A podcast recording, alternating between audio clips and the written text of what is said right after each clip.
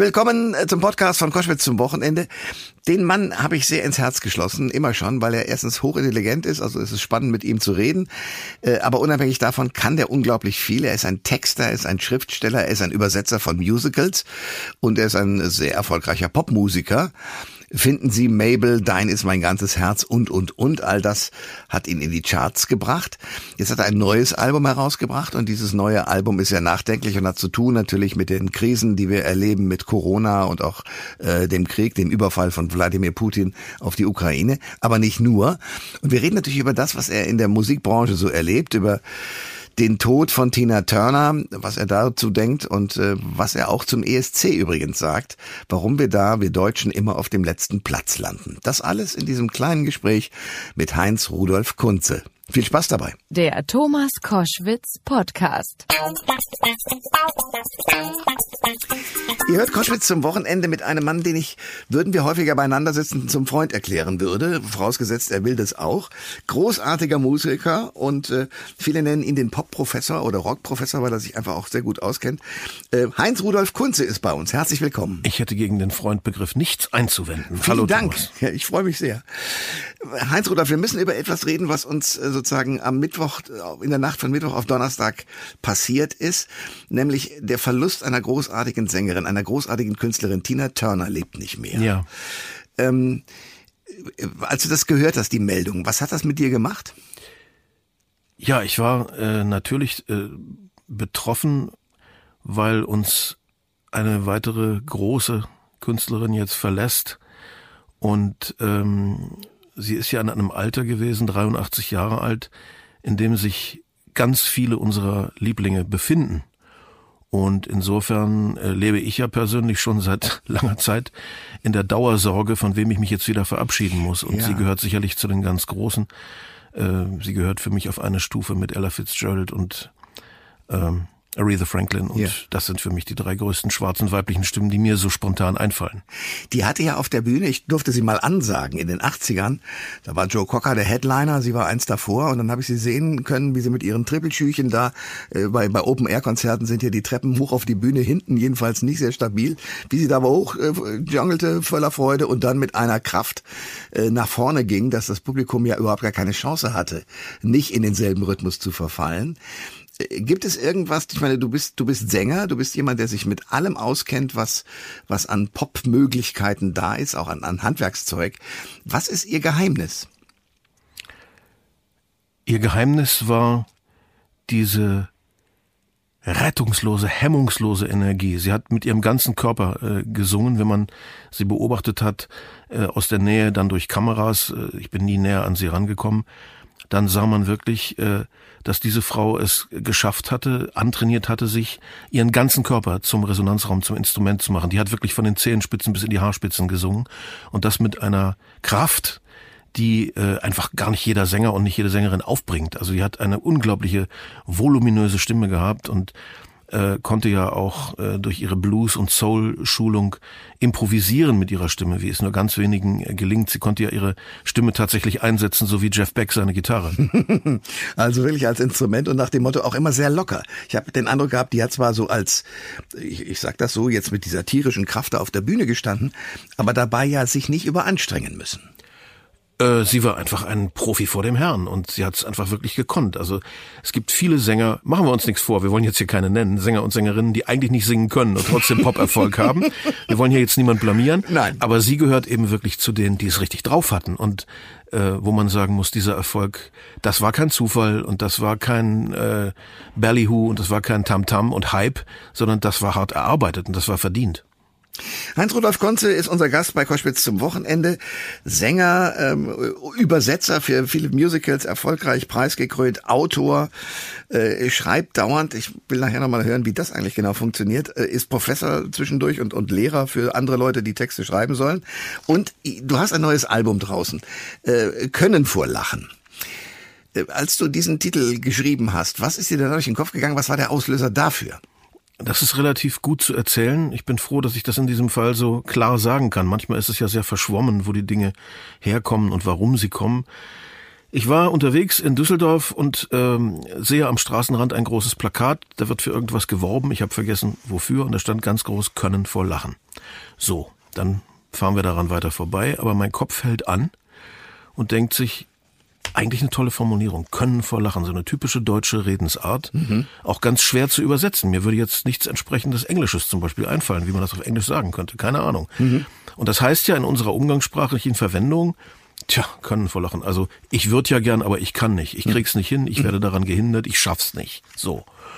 Und dann komme ich ins Spiel mit meiner Lupe und stelle mich vor diese Redewendung hin und denke, was heißt das denn eigentlich, wenn man das mal ganz genau betrachtet? Oder was könnte es auch heißen? Was schwingt da noch für eine Bedeutung mit? Können vor Lachen. Man könnte das vor ja auch zeitlich verstehen. Also erst kommt das Können und dann kommt das Lachen. Mhm. Okay. Das war der Anlassgedanke. Und dann habe ich mir einen Mann ausgedacht, der seinem Sohn gegenüber so eine Art Lebensbilanz zieht und erzählt, was ihm im Leben wichtig war. Und dann bot sich das, finde ich, als Refrain an zu sagen, wenn wir die Regeln nicht wollten, dann mussten wir uns eigene machen. Für uns hat immer gegolten, erst kommt das Können und dann kommt das Lachen. Das heißt, wir haben schon was geleistet im Leben, wir haben äh, gearbeitet, wir haben gekämpft, wir haben doch schon auch ein bisschen was vorzuweisen und das war nicht immer einfach. Und äh, er empfiehlt seinem Sohn etwas sehr Gesundes, finde ich, nämlich erstmal was zustande bringen und dann die Füße hochlegen. also nicht mit 15 bereits anfangen, äh, von der Work-Life-Balance zu faseln. Du, du, aber du weißt, dass das genau die Generation Z natürlich ausführlichst betreibt im Moment. Ich möchte das nicht verallgemeinern. Ich kenne auch sehr strebsame und fleißige junge Leute. Also pauschalisieren die Jugend, das ist immer gefährlich. Ähm, aber es gibt natürlich wirklich viele Jugendliche, da gebe ich dir recht, die äh, sehr unsicher sind, nachdem sie aus der Schule kommen, was sie machen sollen, weil man ihnen gar nicht beigebracht hat, äh, ihre Talente wirklich zu entwickeln und auf das zu hören in sich drin, was sie wirklich können. Viele junge Leute gehen von der Schule ab und kennen ihre eigenen Stärken nicht und das ist dramatisch. Heinz-Rudolf Kunze ist unser Gast bei Koschwitz zum Wochenende und wir reden über sein neues Album, Können vor Lachen. Ich finde ja, ihr habt eine andere Single ausgekoppelt, aber ich finde den ersten Song, Halt mich fest, der so losgeht fast wie, ja, wie in einem Musical. Also ich habe mich so gefühlt, wie ich sitze in einem großen Theaterraum und ich kriege erstmal ein paar Geräusche um die Ohren, bis dann ein wirklich großartiges Musikstück losgeht. Das ist für mich ein, ein, ein, ein Aufschrei. Äh, ja, sicher, ganz klar. Das ist... Äh handelt von dem, was uns hier alle äh, beschäftigt in diesem Teil der Welt. Wir sind doch alle unter Hochspannung in Betrachtung des Ukraine-Kriegs ja. und äh, sind doch alle in Sorge, wie geht das weiter, wie, wie, wie endet das, wie kann das überhaupt enden oder eskaliert das gar noch und äh, wird europaweit und weltweit schlimmstenfalls.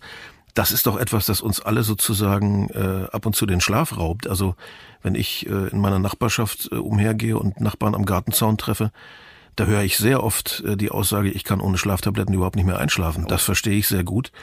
Und diese Grundspannung prägt nicht nur das Lied Halt mich fest, sondern im Grunde das ganze Album, denn es ist ja mein erstes Album mit neuen Liedern seit Corona und Ukraine-Krieg, also seit den beiden Katastrophen, die uns jetzt seit drei, vier Jahren in Atem halten. Wie lange hast du an dem Album geschrieben? Das kann ich so nicht sagen. Ich schreibe Texte jeden Tag eigentlich und wähle dann nur aus, wenn es ansteht, ich darf wieder eine Platte machen, dann gucke ich mir erst 100 an und dann 50 und dann verdampfe ich es langsam, bis ich runterkomme auf eine Zahl, die man auf einem Album äh, unterbringen kann. Mhm. Musik mache ich nicht jeden Tag. Das tue ich nur, wenn ich ein Ziel vor Augen habe. Also wenn ich weiß, im Dreivierteljahr oder im halben Jahr ist ein Studio gebucht, dann darf ich endlich wieder was Neues machen. Dann setze ich mich ans Klavier, an die Gitarre und lege los. Das möchte ich nicht so ins Blaue hinein tun, weil das auch mehr Arbeit für mich bedeutet. Schreiben geht mir von der Hand. Das ist, empfinde ich gar nicht als Arbeit. Aber komponieren, das heißt schon basteln, ausprobieren, verwerfen, nochmal ran ähm, da möchte ich ein Ziel vor Augen haben. Lustig, weil äh, du solltest dir deinen Konterpart Herbert Grönemeyer einladen. Wenn du ich weiß, ich weiß, ich ne? kenne seine methodischen Probleme. Ja, genau umgekehrt, genau umgekehrt. Der steht am Klavier oder äh, spielt damit und hat alles, aber Texte, großes Problem. Ähm, ja, ich finde einen Song sehr schön, Igor. Ja, das kristallisiert sich jetzt heraus. Äh, das höre ich in, in der Promotion-Tour, die ich gerade mache, in der Werbetour durch Deutschland als das Lied, was wohl die Menschen am stärksten bewegt, weil es auch so eine klare, äh, einfache Aussage hat und äh, zwei Menschen schildert, nee, eigentlich mehr als zwei, einmal den angeklagten russischen Soldaten und dann am Ende tauchen noch die ukrainischen Kindersoldaten auf, die verschleppt werden von den Russen. Ähm, das Lied äh, nimmt die Leute sehr mit. Das kann ich auch nachvollziehen, denn ich habe tatsächlich im Studio bei Udo Rinklin, meinem Produzenten, auch äh, ein paar Mal heulen müssen und weil ich dann so ein Method Actor bin und mich wirklich reinknie in die Sache, Ja. das konnte ich nicht im, äh, im ersten Take nageln, wie ich das eigentlich gerne tue. Äh, da brauchte ich so sechs Anläufe, sechs, sieben Mal musste ich abbrechen, weil das einfach mich äh, zu sehr gefordert hat, emotional das in einem Mal durchzuziehen. Heinz-Rudolf Kunze, Koschwitz zum Wochenende, äh, Können vor Lachen. Ich habe gerade gelernt, dass man diese Be diesen Begriff ganz anders sehen kann, nämlich erst kommt Können und dann kommt das Lachen. Ähm, ich habe mit großem Interesse äh, deine Danksagung vorne in dem kleinen Heft gelesen, was man so mitbekommt, wenn man deine CD in der Hand halten darf. Da wird äh, ein besonderer Dank ausgesprochen an Reinhard May, Hermann van Ween, Wolfgang Niedecken, Klaus Meine, Christian Wulff, äh, Heiner Lürich, ja gut, das kann ich nachvollziehen. Ihr arbeitet sehr viel zusammen. Tobias Künzel von den Prinzen, Julian Neigel, Silly und, und, und. Ja. Wa- Warum die? weil das die Danksagung äh, für die Fanbox ist, wo ein Film drin liegt über mich, ein äh, ja abendfüllender Film über mein Leben und das ist die DVD beziehungsweise die Blu-ray, die da äh, bei der Fanbox mit beiliegt und die haben da natürlich alle mitgewirkt freundlicherweise und sehr sehr liebe Dinge über mich gesagt, wo ich dann immer puterrot unterm Sofa mich verkrieche, wenn ich das ansehen muss. Ich habe auch gedacht, es gibt einen Song, nämlich äh, Klar habe ich geweint. Da höre ich ein bisschen Reinhard Mayische Möglichkeiten raus. Oder ist das falsch? Das kann man durchaus so empfinden, glaube ich, denn wir sind eng befreundet und das seit Jahrzehnten und äh, es gibt äh, immer wieder Berührungspunkte.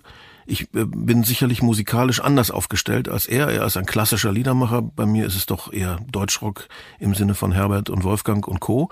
Aber äh, es gibt natürlich äh, Schnittmengen, würde ich mal sagen. Und ähm, ich könnte mir dieses Thema, nämlich der, der, der empfindliche Künstler, der leicht zu verletzende Künstler, äh, bei Reinhard genauso vorstellen wie bei mir. Auch in der Formulierung. Also ich habe so den Eindruck gehabt, ah, da höre ich jetzt kurz Reinhard May raus, obwohl es natürlich deine Stimme ist. Ähm, ja, also vielleicht bin ich ja auch manchmal nicht nur von Bob Dylan und von Neil Young beeinflusst, sondern auch gelegentlich mal von Reinhard May. Das will ich überhaupt nicht in Abrede stellen, so gut wie man sich kennt. Ja, ja, ja. Ähm, äh, was macht der? Also ich meine, der ist so ein bisschen aus, aus meinem Blickfeld verschwunden. Reinhard hat äh, mit seinen stolzen 80 Lenzen vor wenigen Monaten erst eine große Deutschlandtour gemacht. Ich äh, habe das natürlich mir angeschaut als Freund hier in Hannover, als er in der Arena war. Er ist sicherlich von den alten Liedermachern derjenigen, der die größten Publikumsmengen zieht. Und dann stand er da mit seinen 80 immer noch senkrecht in seinen Cowboystiefeln Unglaublich. vor einer schwarzen Wand, vor ein paar weißen Lampen und er hatte eine, in Worten eine Gitarre dabei. Boah. Und er musste nicht mal nachstimmen. Und als ich das erlebt habe, habe ich mir gedacht, ich mache immer noch zu viel. Ja. So ein Minimalismus, da muss man den Hut ziehen. Ja, vor allen Dingen das äh, früher, ich habe ja mit ihm mal reden dürfen und dann hat er mir erzählt, na ja klar, warum macht er äh, 56 Tourneetage hintereinander und kein Day off und gar nichts, weil er sagt, ich habe so einen Horror vor diesen Tourneen immer, dass ich dann lieber in einem Rutsch durchziehe. Da war er natürlich noch ein paar Tage jünger, als er jetzt heute mit 80 ist, aber der hat da eine eine Durchhaltekraft, die ist unglaublich. Das ist äh, wirklich bewundernswert und mir ist es auch ein Rätsel, selbst in dieser leisen Art und Weise, wie er singt. Er ist ja kein Rockschauter wie Klaus Meine, der heute, wo wir reden, gerade 75 wird. Herzlichen Glückwunsch, lieber Klaus. Ja. Aber äh, er, er kann ja ökonomisch mit seiner Stimme umgehen, aber dieses Programm, was er durchzieht, das ist dann auch für eine leise operierende Stimme eine irrsinnige Belastung. Ich weiß nicht, wie er das schafft. Hut ab. Heinz-Rudolf Kunz ist mein Gast bei Koschwitz zum Wochenende. Du kennst sie alle, die in der Deutsch-Rock, Deutsch-Pop-Szene unterwegs sind. Was Ja. hat dich denn eigentlich veranlasst zu sagen, das deutsche Wort ist dir wichtig, die deutsche, der deutsche Satz, die deutsche Geschichte? Ganz einfach, weil Bob Dylan nicht in Kiswahili singt.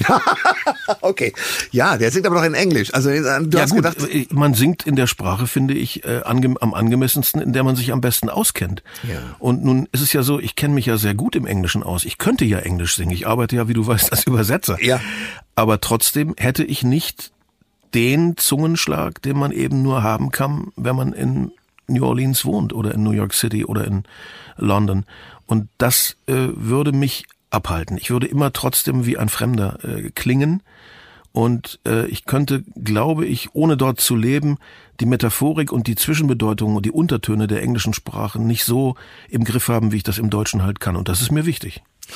So, und ähm, ich versuche jetzt so zwei Stränge aufzumachen. Das eine ist, du kannst es übersetzen, da kriegst du es ja raus. Bei den ganzen äh, Musicals äh, sind ja genau diese Untertöne, spielen da ja auch eine wichtige Rolle und da kriegst du es ja wunderbar hin. Ähm, auf der anderen Seite, und das ist der andere Strang, die deutsche Sprache und die Popmusik, da hast du dich immer schon sehr stark gemacht dafür, weil natürlich durch das Radio und äh, durch das amerikanische AFN und BFBS die englische Sprache in Deutschland sehr viel mehr verankert war. Äh, warum gab es diesen Druck? Ich meine, ich verstehe, dass du so schreibst, aber du warst ja richtig ein Kämpfer dafür. Ja, ich wollte nichts weiter als äh, sagen, dass äh, es doch geradezu pervers ist, äh, in dem Land, in dem man spricht, denkt, träumt und lebt, nicht die Sprache zu verwenden, wenn man Musik macht, die die eigene, die Muttersprache ist. Also ähm, ich finde das für mich un unnachvollziehbar, das in einer anderen Sprache zu machen, weil ich da nicht so genau sein kann. Mhm. Und ich habe trotzdem mit der sogenannten Quotenforderung über, überhaupt nichts zu tun gehabt. Das ist ein historisches, ekelhaftes Missverständnis, was mir immer wieder angehängt wird. Okay. Ich wurde zum Sprecher von 650 deutschen Musikern gewählt, die das unterschrieben haben. In Worten 650. Da war also kaum einer nicht dabei. Mhm. Und die haben mich, weil ich zu der Zeit gerade im Bundestag saß, in einer Orchett-Kulturkommission, zum Sprecher gewählt. Und ich musste das verkünden, trotz größter Bedenken und trotz Warnungen, die ich den Kollegen habe zukommen lassen. Ich habe gesagt, das ist Unsinn, Leute. Es gibt in Deutschland keine politische Partei, die das einhellig auf ihre Fahne schreibt. Wir werden da keine Unterstützung finden. Jede Partei außer vielleicht eine bestimmte, die wir alle unappetitlich finden, hm. äh, wird das hundertprozentig unterstützen. Die anderen sind da 50-50 gespalten. Und wir sind nicht Frankreich. Wir können nicht mit einem Federstrich eines Kulturministers verordnen, wie viel Deutsch gesungen wird. Das muss sich einfach ergeben. Aber die 650 Kollegen waren alle von Techno schockiert und dachten alle, jetzt werden wir gar nicht mehr gebraucht. okay. Und wollten sich unbedingt aufregen und eine blutige Nase holen. Ja. Das Dumme war nur, dass ich dann die blutige Nase bekam. Und ich war nur der Sprecher. Ja. Und ich äh, hätte jetzt beinahe schon wieder zugehauen. Ah, ja, ja, genau. Heinz Rudolf Kunz ist mein Gast bei Koschwitz zum Wochenende.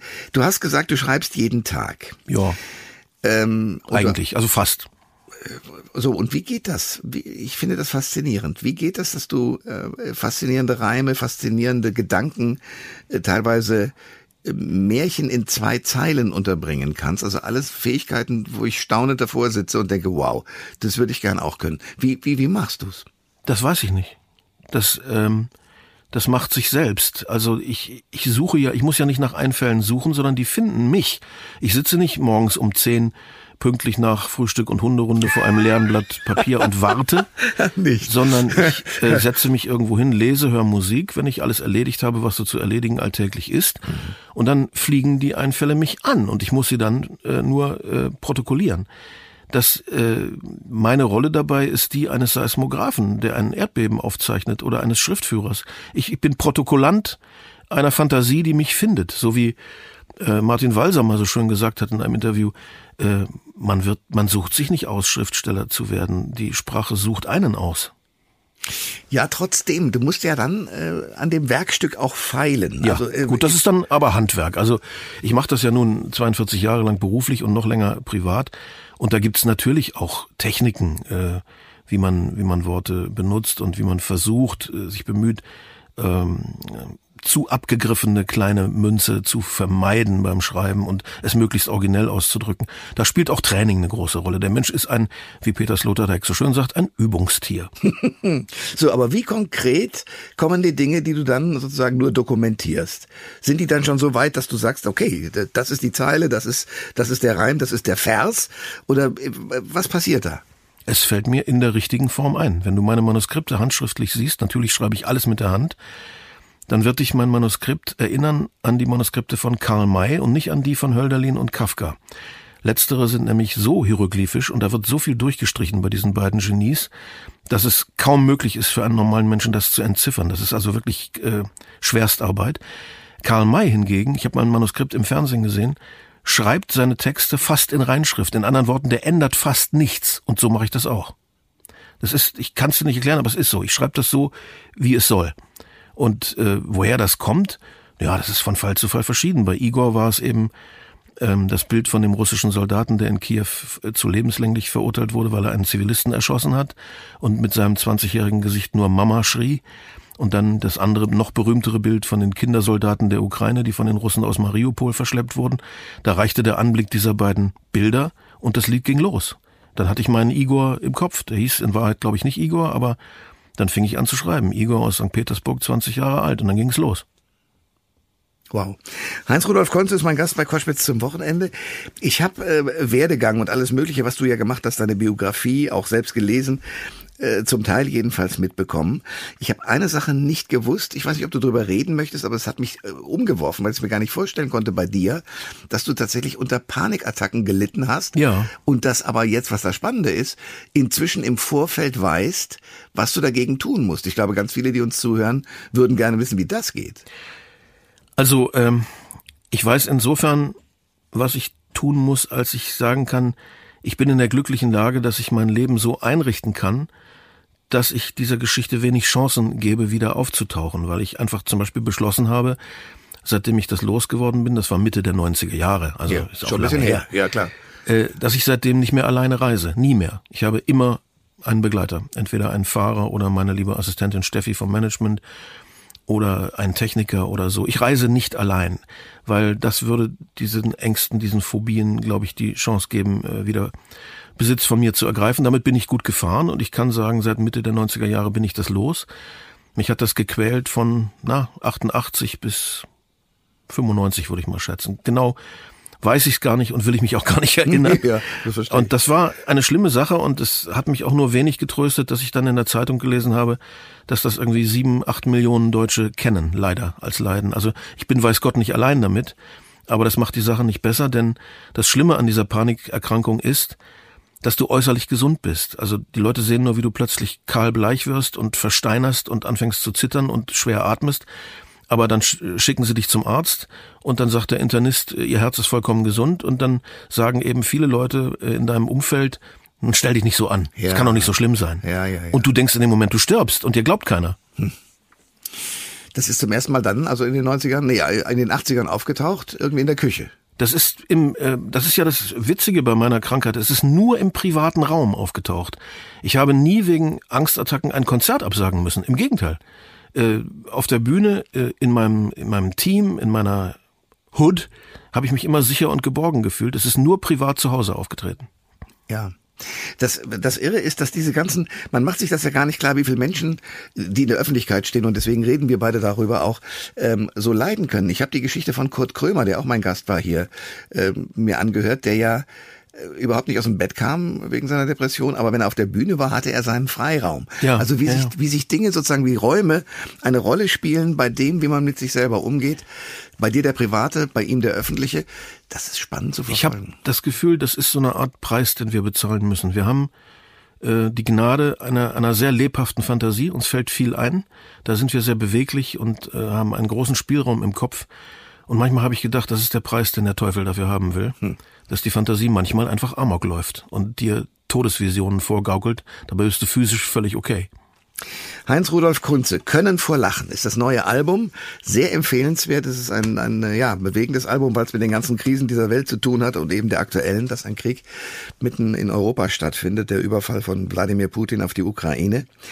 Ich will eines wissen, du bist in Hannover, da sind wir jetzt gerade so technisch hin verbunden, im Goldenen Buch der Stadt. Ja. Das ist eine große Ehre. Wie bist du dazu gekommen? Wir haben, Heiner und ich, mein alter Songschreibepartner Heiner Lürich und ich, nachdem wir uns äh, in der Kunsteabteilung getrennt haben, sind wir aber zusammengeblieben in der Musicalabteilung und haben in den Herrenhäuser Gärten in Hannover viele, viele Jahre lang Shakespeare-Musicals aus meiner Librettofeder und aus seiner Komponistenfeder aufführen dürfen, im Sommer immer. Und das hat äh, zu dem größten Erfolg in der Theatergeschichte dieser Stadt geführt, nämlich unser Sommernachtstraum, der elf Jahre lang Wow, wow, ununterbrochen gelaufen ist. Wow, wow, wow, ja. Und äh, die äh, Bürgermeister, die wir hier hatten, von äh, dem legendären Herbert Schmalstieg angefangen, längster Bürgermeister Deutschlands, äh, über seine Nachfolger, die waren alle Fans und waren alle da. Und irgendwann äh, meinte dann, ich glaube, es war sogar noch Stefan Weil, als der noch Bürgermeister von Hannover war, jetzt ist aber Zeit fürs Goldene Buch. Und schon stehst du drin. Wo ihr das so hingekriegt habt, mit dem Erfolg, muss ich noch eine Sache zum Schluss klären mit dir, die dir wahrscheinlich auch auffällt. Äh, Der Grand Prix. ja. Auch da hast du, du hast ja auch mit Nicole gearbeitet, wenn ich das richtig mitgekriegt habe. Also das heißt, du hast doch da eine, eine Richtung hin. Was machen wir da eigentlich so falsch? das Beispiel Nicole passt ganz gut. Nicole war authentisch. Deutsche Sprache, ein einfaches Lied und das äh, Outfit war weder grell noch zickig, sondern ganz normal, mädchenhaft, schlicht. Und ähm, der Rest liegt nicht an den Interpreten, die mir sehr, sehr leid tun, wenn die immer wieder so mit Nullpunkten abgemeiert werden. Mhm. Der Rest liegt an der deutschen Politik. Wir sind unbeliebt in Europa. Wir kommen nicht gut an. Diese Regierung benimmt sich oberlehrerhaft und will allen Ländern der Welt erklären, wie sie zu leben haben. Dabei rutschen wir ständig in allen Leistungsstatistiken weiter runter, in den Exzellenzstatistiken von Wissenschaft, von Wirtschaft, äh, wir verlieren unsere Bedeutung und machen trotzdem eine dicken Maxe und wollen allen hochmoralisch erklären, wie sie zu leben haben. Hm. Dafür kriegt man dann atmosphärisch die Quittung und leider eben auch Kollegen von mir, die damit überhaupt nichts zu tun haben. Denn was ich da manchmal höre von deutscher Seite, ist nicht unbedingt schlechter als mancher andere Beitrag auch, der zumindest ein paar Punkte bekommt. Aber ich glaube, unsere Chancen würden sich erhöhen, wenn wir authentischer auftreten würden mit der eigenen Sprache. Vielleicht auch ein bisschen was von der List von Stefan Raab lernen und auftreten mit T-Shirts, wir sind sowieso letzter oder ja, so. Ja, ja, ja, ja. Also so in der Art. Ich bin nicht dafür, dass wir da aussteigen. Das ist beleidigte Leberwurst, das äh, kommt noch schlechter an. Hm. Ähm, tapfer durchhalten, aber listig zu Werke gehen. Das ist eine gute, eine Schlussformulierung, mit der ich sehr gut leben kann. Heinz Rudolf Kunze, sehr hörenswert, Können vor Lachen, ein, ein wunderbares neues Album und die Fanbox in der Tat mit einer Blu-ray versehen, wo man auch sehen kann, was ihr da so treibt mit den großen Künstlern. Hans Rudolf, wir könnten jetzt noch drei Stunden weitermachen, aber leider ist es das jetzt schon. Wir, wir treffen uns einfach wieder, würde ich vorschlagen. Aber sehr gern doch. Bis bald, Thomas. Bis bald. Alle Informationen zur Sendung gibt es online auf thomas-koschwitz.de.